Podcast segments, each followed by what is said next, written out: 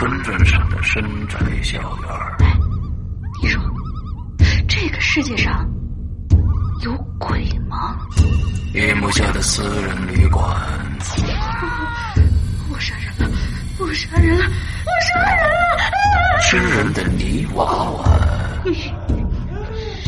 什么东西啊？唯一能够救我的，就是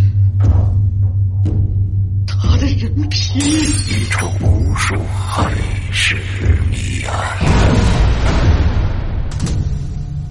天为你带来蒋家小院作者清水衙门，由龙鳞播讲。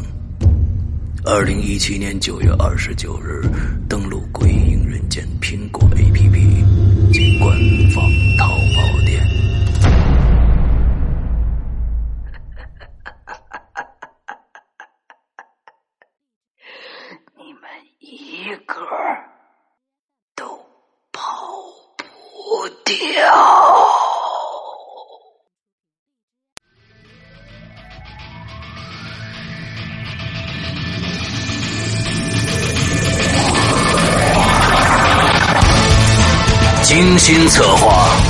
完美布局，时间与空间的轨迹，生命终止前最灿烂夺目的推理。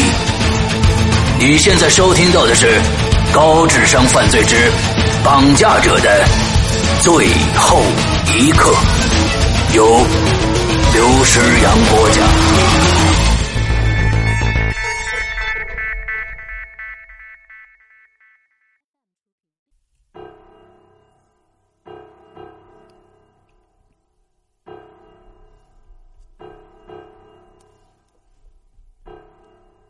我来到了医务室，这医务室虽小，但五脏俱全。两侧的柜子里啊，摆放着常用的药物。拉开屏风呢，薛凯闭着双眼躺在床上，盖着薄薄的被子。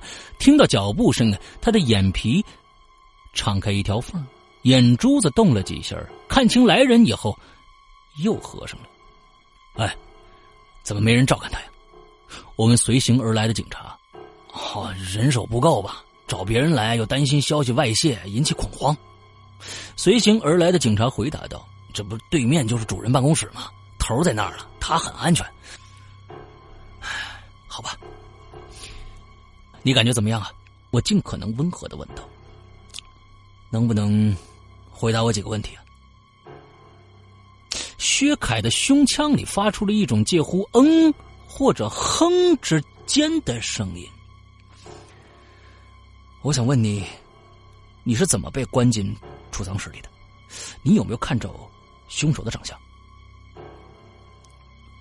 薛凯把头微微侧向一边，嘴闭得更紧了。那个，哎，刚才头告诉我了，他是被人从背后打晕的，什么都没看见。见这气氛很尴尬，站在身边的警察解释道。不是我们问的什么，他们他他他他就回答这句。好，好吧。那么，咱们就继续上次的谈话。今天有第三个人在场了，你应该不会再去指控我强行逼供了吧？对方突然睁开眼睛了，面孔却没什么表情，眼神冷漠，似乎不明白我的话是什么意思一样。没错，上次我来见他的时候。便对这种漠然十分的在意。这不是孩子应有的眼神哪怕是成年人，也只有在历尽沧桑以后才会变得如此。唉，我不想跟你纠缠，也不想逼问你做出解释，但至少，你应该听完我的话。那天，我约他在附近的公园见面。说出父亲已经去世了，于是呢，我拆开信件进行了调查的事实。他突然呢，就尖叫起来了，招来了游客，当着众人的面呢，指控我动用了不恰当的手段进行逼问。当时恰好有个记者在场，引发了不小的风波呀。我没料到他会出这一招，甚至开始怀疑那张素描到底是不是他寄给我的。可是本能告诉我。除了他，别人没有理由去做这件事父亲当了一辈子警察，阅人无数，他告诉我，越是表面沉默冷淡的人，内心呢反而更加的激烈澎湃。我非常认同这一点，所以我在薛凯的漠然当中，仿佛听到了某种无声的呐喊。我必须要让他喊出声来。你不说话，那么就算默认了。十一年前，你到底看着什么了？我不想多问，我知道问了你也不会回答。那么，咱们还是说说别的事儿吧。你想问我为什么回来吧？对方终于开口了，嗓音虚弱而冷淡。你不是早就调查清楚了吗？我知道，你父母半年前因为车祸去世了。我神色郑重。我想问的是，你为什么从外地跑到这儿读书啊？这是我的自由，用不着你管吧？我认为，你当年发现尸体的地下室，应该就在这儿吧？薛凯没有任何。特别的反应，连眼皮都没动。既然你这么认为，那就去找啊。培训中心的原址是栋两层的老式楼房，早就被拆了。薛凯歪着脑袋。那你和我说这些还有什么意义啊？我在等啊，我在等你自愿说出真相来。根本就没什么真相。我想通了，每个人都要为自己的谎言付出代价。你非要纠缠不休，这可能就是我当年说谎的代价吧。我累了，想要休息。好吧，我不会纠缠你。我看着薛凯躺下，用被子蒙住了头。我更不会限制你的自由。其实你并没有什么自由可言。时隔多年，你又回来了，这就是最好的证明。出去，我不想再听你啰嗦了。接着，我站起身慢吞吞的走出了医务室。旁边的警察纳闷的问我：“哎，你不是要给他看照片吗？”看了也没用，我顺手关上了门。他的反应真的有点奇怪。对呀，确实挺奇怪的。警察瞥了一眼主任办公室，杨森呢，正在打电话呢。哎，你你觉得他会不会和犯人是一伙的呀？哦，为什么你这么想啊？这平常的孩子早就吓得哇哇大哭了，一滴眼泪都没有啊。这个想法你跟杨森说过吗？嗯，没有。头不可能不注意这种细节的，对吧？他没怀疑那孩子，肯定有他道理。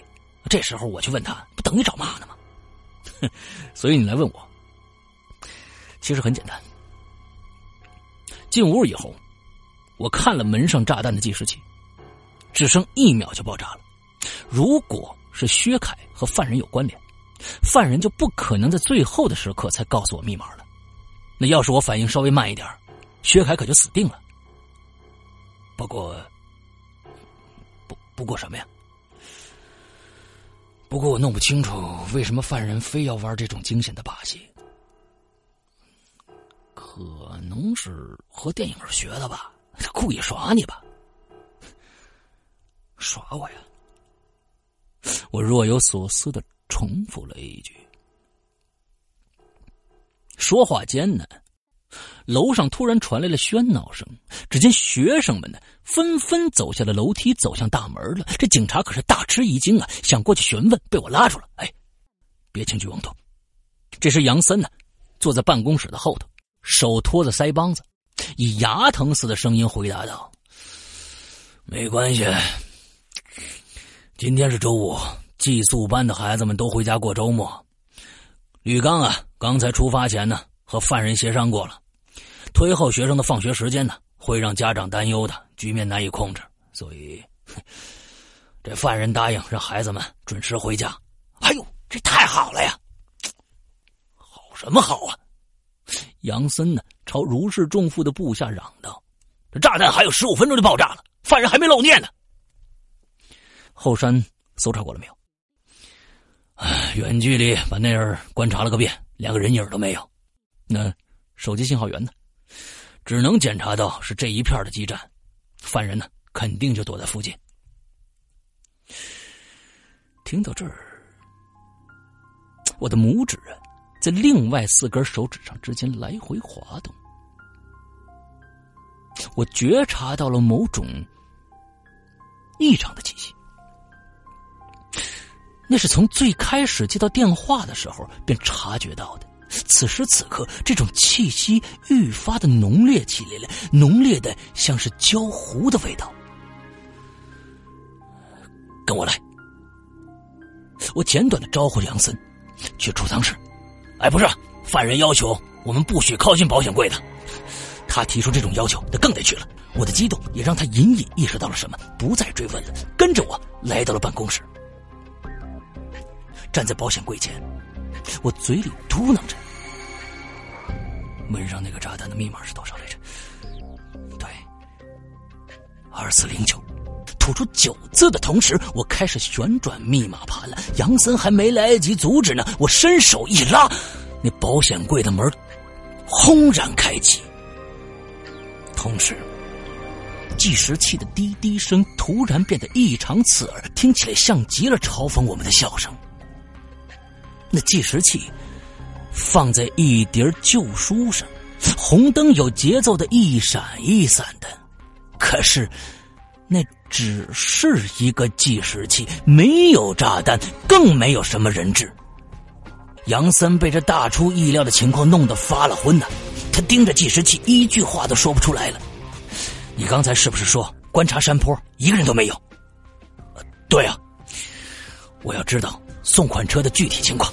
我不由分说的就把杨森拉回了主任办公室，同时呢，吩咐那个不知所措的警察对培训中心进行彻底的搜查。那个女员工应该被犯人藏在某个隐藏的地方了。那个警察迟疑了一下，看看茫然失神的杨森呢，应声而去。看到杨森的手指落在地图上的位置，我的心跳突然加快了，立刻拿起手机联络吕刚：“喂，你们还在桥上吗？”“ 对呀，我好不容易快到桥尾了，犯人来电话让我们把车靠在桥边上，不许前进了。你怎么不通知我们呢？”“我我通知杨警官了。”他认为犯人呢，可能是想让我们把那箱子扔到桥下的高速公路绿化带里头，让我们就照办了。但我们现在是彻底被车流挤住了，连开门的空间都没有了。我问你，箱子在车上吗？不在，在车顶上呢，和硬币袋子一起捆在那里。犯人说呀，这样容易找到我们车。哎呀，坏了！我发出一声痛苦的呻吟，已经晚了。只能等犯人电话来了，验证我的假设了。梁生的狐疑没有持续很久，犯人的电话就打过来了。他接起电话，听完犯人的叙述，是瞠目结舌。箱子是犯人提供的，我们没有时间仔细检查了。其实里边的夹层装了火药和引爆装置，虽然威力有限，可……可那些硬币借助冲击波飞到桥下，和高速公路迎面飞来的汽车相撞，那威力不亚于子弹呢。这时，杨森的冷汗层层滚落。那犯人的要求是什么？一百万，要求在二十分钟之内汇到指定的账号上。吕刚说账号上没那么多钱，我告诉他了。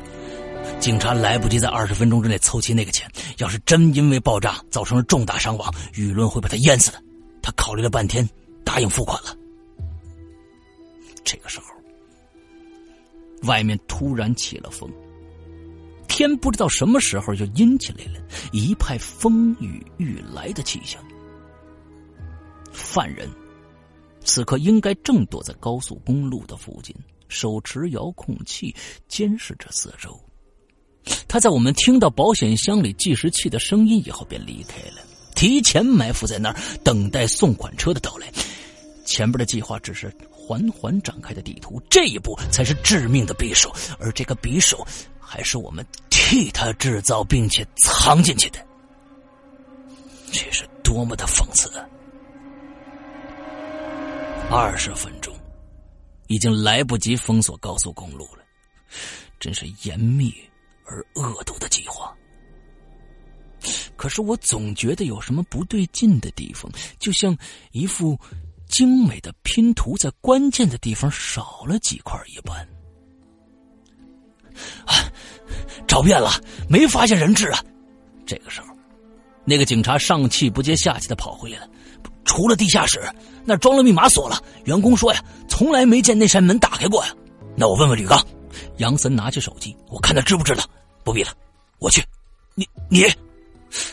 他想到自己刚刚犯下的严重错误，阻止的话呢，再也无法出口了。地下室的入口在走廊的尽头，卫生间的旁边呢，有一扇装有明锁的木门，已经被撞开了。门后啊，是一个灯光昏黄的缓步台，左侧台阶的下方呢，和储藏室设置如出一辙的密码门呢，泛出冰冷的金属光泽。我毫不犹豫的再次按下了二四零九这四个数字，果然，门被打开了。地下室异乎寻常的干净，大概是密封性很好吧。地板上连浮灰都没有，它大而宽阔，拿眼睛测量，差不多和培训中心的面积相当了。地下室中间呢，悬挂着一盏白纸灯，借助它的光线，我发现。远处的墙角躺了一个人，我跑过去一看，是一个身穿培训中心制服的女孩，想必就是吕刚声称失踪的那个。鲜血从他的后脑勺渗出，在旁边积了一滩。我连忙试了试鼻息，还好，有呼吸。接着，我把这女孩就送出去了。我又回到了地下室，转悠了两圈，没有发现任何有价值的东西。可就在我准备离开的时候，无意扫过墙壁的视线，定格在了一道裂缝上。与周围的裂缝不同，它纵贯整个墙壁，而且呢深得多，不是墙壁开裂那么简单。接着，我试着把食指就伸进去了，指尖呢触感冰凉，应该我是触碰到了金属了。裂开两侧的墙皮很酥软，我用力掰开，发现墙里居然有一根齐腰粗的金属柱子。这柱子的表面布满了漆黑的氧化膜，灯光照在上边，好像也被吸进去一样，把柱子藏在墙里头。这种设计未免太古怪了吧？这是地下室正中的位置。等等。为什么在正中呢？我顿时联想到三楼储藏室那个位置古怪的保险柜了。它和我此刻站立的地方恰好形成直线。抬头看到天花板，方圆三四平米的面积，颜色比周围浅了一圈我打了个激灵啊！离开地下室后，我没急着去储藏室，在一楼和二楼走廊正中啊停留了片刻。我敲了敲墙壁。发现里边是空的，这说明储藏室下方有一条隐藏的类似电梯井的空间，直通地下室。接着，我来到了储藏室，保险柜依然保持原样。我想了想，把那些旧书搬了出来，钻进去敲打了半天，发现它很结实，四壁呢几乎是普通型号的保险柜的数倍厚。我尝试挪动它。很快意识，他根本做不到。这是一个纯粹的转盘式保险柜，连钥匙孔都没有。我转了转眼珠，关上柜门，它咔嗒一声自动就锁住了。转动输入密码以后，它重新就打开了，可什么事都没发生。那么，我突然想到了一点：如果我开着柜门输入密码会怎么样的？没人会这么做。但正因为如此。才有做的意义。接着就把密码输进去了。我刚把密码输出完毕，脚下地面嘎吱嘎吱的响了几拉，轰隆一声，地面出现了一个方形的窟窿，保险柜带着风声就坠到地下室里边去。这么重的家伙砸到地面，整栋楼都会有震感。可实际上，我却只听到清脆的木材断裂的声音，声音很轻，以至于没有惊动到楼下的任何人。我急忙返回到地下室，看到伫立的金属柱子的墙边发生了惊人的变化，天花板和地面多出个洞来。来到洞边，我往下看，底下黑漆漆的，手电光柱尽头也看不见底端。原来这地下是空的呀，这是怎么回事呢？这个洞的下方好像有另外一个空间。我倾斜手电筒，我发现呢。那根黑色的金属柱是一直向下延伸，我蹲在洞口，全神贯注的看着，可我没听着。这个时候，背后传来了轻微的脚步声，还没等我来得及回头呢，啪嗒一下，我便被推下去了。我本能的挥舞手臂呀，在坠落中，我抓住了一根木板，在空中晃悠了几下，勉强定住了身形，落在了地面。这底下似乎是一间屋子，被我抓到的木板应该是刚才被保险柜砸断的地板。幸好手电没有脱手，我赶紧把它装到胸前口袋，两只手呢抓牢木板，小心翼翼的攀了上来。坐着喘了几口气，向坑里看了一眼，下边黑乎乎的看不到底，坠落的保险箱仿佛被吞噬掉了一般。我心有余悸呀，唉，要是刚才没抓稳。搞不好，可就摔死了。我缓了几口气，调匀了呼吸，开始查看四周。铁青色的水泥墙壁，地面铺着暗红色的地板，天花板很低，屋内的陈设很简单。屋子中间啊，摆放了一个画架。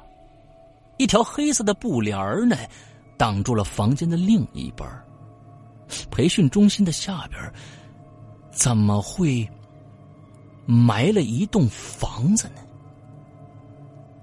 我来到那画架旁边画架上有一张画这是一张铅笔素描。灰暗的背景前，一个。衣衫褴褛的女人向前伸出双手，跪在地上，五官痛苦的扭曲着。一道黑色的油彩像是一根针一般横贯她的身体，像是把她钉在地上一般。她的表情栩栩如生啊，看得我心中不禁生出一股寒意来。这女人的脸我好像在哪儿见过，这姿势更是。她不就是我收到的素描里死在地下室那个女人吗？可这幅画出自何人之手呢？强烈而凶险的预感使我有些呼吸困难了。我缓步来到黑色布帘前，慢慢的拉开它。我发现墙边匍匐着一具骷髅，还有一具。跪在地上，一根生锈的铁棍穿过胸前，插入地板。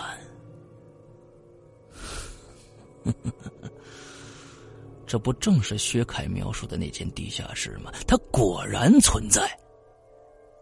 不过，应该还有另外一具骷髅啊，怎么不见了呢？